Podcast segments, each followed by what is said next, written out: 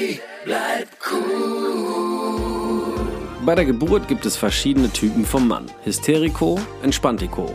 Wer ich war, erfahrt ihr in diesem Podcast. Also hört rein. Daddy, bleib cool. Papa, la Papp. Papa, la Papp. Irgendwann ist es soweit. Entweder sagt das Kind von alleine, jetzt kann's losgehen, der Doc leitet's ein oder der Herr Kaiser kommt. Die Geburt. Ein menschliches Weltwunder. Diese Beschreibung gab mir mein Schwiegervater mit auf den Weg in den Kreissaal. Er fügte noch schnell seine vier Gebote der Geburt hinzu. Schaue nie in die Kamera. Sie wird dich zu Unrecht beschimpfen. Sage einfach nix. Keine Widerworte. Es ist nicht der Raum für Diskussionen. Streicheleinheiten nur bei absoluter Übereinstimmung der Willenserklärung der Gebärenden. Und zu guter Letzt, sei stark, fall nicht um, fall nicht in Ohnmacht. Denk dran, die müssen sich um deine Frau kümmern, nicht um dich. Du hast gar nichts, außer bald ein Kind. Die Tage zogen weiter ins Land. Im Bekanntenkreis wurden erste Kinder zur Welt gebracht und Erfahrungsberichte wurden ausgetauscht. Erfahrungsberichte. Oh ja, ich mache mir schon einen Kopf so ein bisschen, wie die Geburt ablaufen wird. Schließlich bin ich eigentlich nur der begleitende Part. Ich bin ja nicht der, der die Schmerzen aushalten muss, falls es überhaupt dazu kommen sollte. Dennoch hörte ich mich im Bekanntenkreis rum.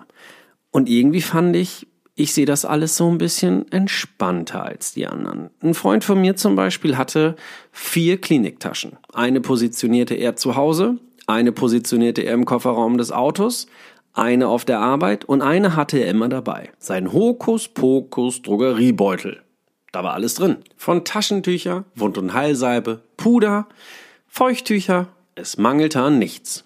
Irgendwie haben sich alle männlichen Parts bei mir in der Clique durch diese Geburt etwas verändert. Vielleicht war es auch ein kleiner Mutationsprozess. Ein anderer Kumpel kaufte sich zum Beispiel Schonbezüge für sein Auto. Er hatte Angst, dass die Fruchtblase, Fruchtblase platzen wird und er deshalb vorbereitet sein wollte. Wie fühlt sich das an, als Schwangere in ein Auto zu kommen, voller Schmerzen, nicht zu wissen, wie die Geburt ausgeht, und dann sagt dein Mann oder dein Freund, warte kurz, Schatz, ich roll mal eben den neuen Schonbezug rüber, damit du entspannt sitzen kannst. Ja, genau, ein Auto ist ein Gebrauchsgegenstand. Irgendwie glaube ich, ich war viel zu entspannt. Es gibt ja immer zwei Typen bei der Geburt. Hysterico und Entspanntico. Ich bin eher der Entspanntico. Was soll passieren? Es sind Ärzte da. Es sind Hebammen da. Du bist im Krankenhaus. Am 16. August weckte mich meine Frau um 4.30 Uhr. Mit den Worten, Schatz, ich glaube, es geht los. Aufwachen. Wir müssen los. Yes, wir werden Eltern, dachte ich. Lass uns das Ding rocken. Ich rechnete nochmal nach. Das Krankenhaus ist fußläufig fünf Minuten entfernt. Ein kleines Rechenbeispiel. Wenn ein Venenabstand von einer Minute vorliegt und die Venen dauern ungefähr 20 Sekunden, dann würden wir es locker in 10 Minuten schaffen. Ich merkte, dass ich langsam nervös wurde. Hey, es war großartig. Es ist ein Weltwunder, ein Kind auf die Welt zu bringen. Was auch noch selber hergestellt worden ist. Produziert will ich jetzt nicht sagen. Nein, nein, es war schon großartig. Dieses Gefühl loszulaufen, nicht zu wissen, was kommt, in diese Ungewissheit hineinzulaufen, aber mit dem Glück im Bauch. Endlich war der Tag da. Es war nicht mehr aufzuhalten.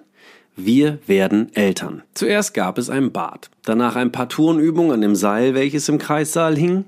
Dann gab es so einen verrückten Stuhl, wo wir uns draufsetzen konnten und es probiert haben. Und dann folgte der Schichtwechsel der Hebamme.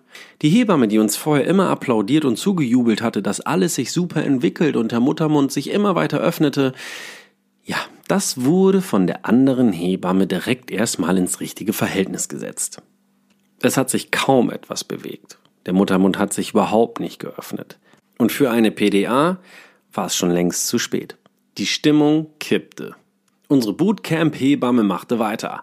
Komm on, auf geht's, noch ein bisschen, wir haben's gleich. Jetzt komm noch mal feste mit der nächsten Wehe. Dann sieht's schon viel, viel besser aus. Ich kann das Köpfchen schon sehen. Auf geht's! Was keiner auf den Schirm hatte, das Kind war mit dem Kopf verkehrt rum im Geburtskanal.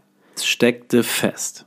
Die Sauerstoffwerte gingen rapide zurück, der Puls ebenso, was jetzt? Die Hebamme rief die Chefärzte. Plötzlich kamen zwei durch die Tür gestürmt, nahmen irgendeine Glocke, nahmen gleichzeitig den Bauch und mit jeder Wehe versuchten sie irgendwie das Kind daraus zu bekommen. Nach dem dritten Ansatz hat es funktioniert. Plötzlich hing so ein kleiner, süßer Zwerg an einer Glocke und baumelte gemütlich vor uns hin und her. Als wenn er uns zeigen wollte, dass die Zeit als Pendel doch relativ schnell vergangen war. Der Kreissaal füllte sich mit Glück, mit Liebe und Leidenschaft. Ein Gefühl, was bis heute unbeschreiblich war und auch ist. Die Geburt war krass, ja, die war wirklich krass. Aber das, was jeden Tag durch die Flure läuft bei uns zu Hause, macht einen einfach glücklich, ist doch klar. Und im nächsten Podcast erzähle ich euch ein bisschen was darüber, wie meine ersten Momente mit dem Sohn zusammen waren. Was ich im Kreissaal noch alles falsch gemacht habe beim Nabelschnur durchtrennen, was der Moro-Reflex im Grunde genommen ist und warum ich am Ende einfach nur glücklich war, dass sich beide Augen von meinem Sohn doch noch geöffnet haben.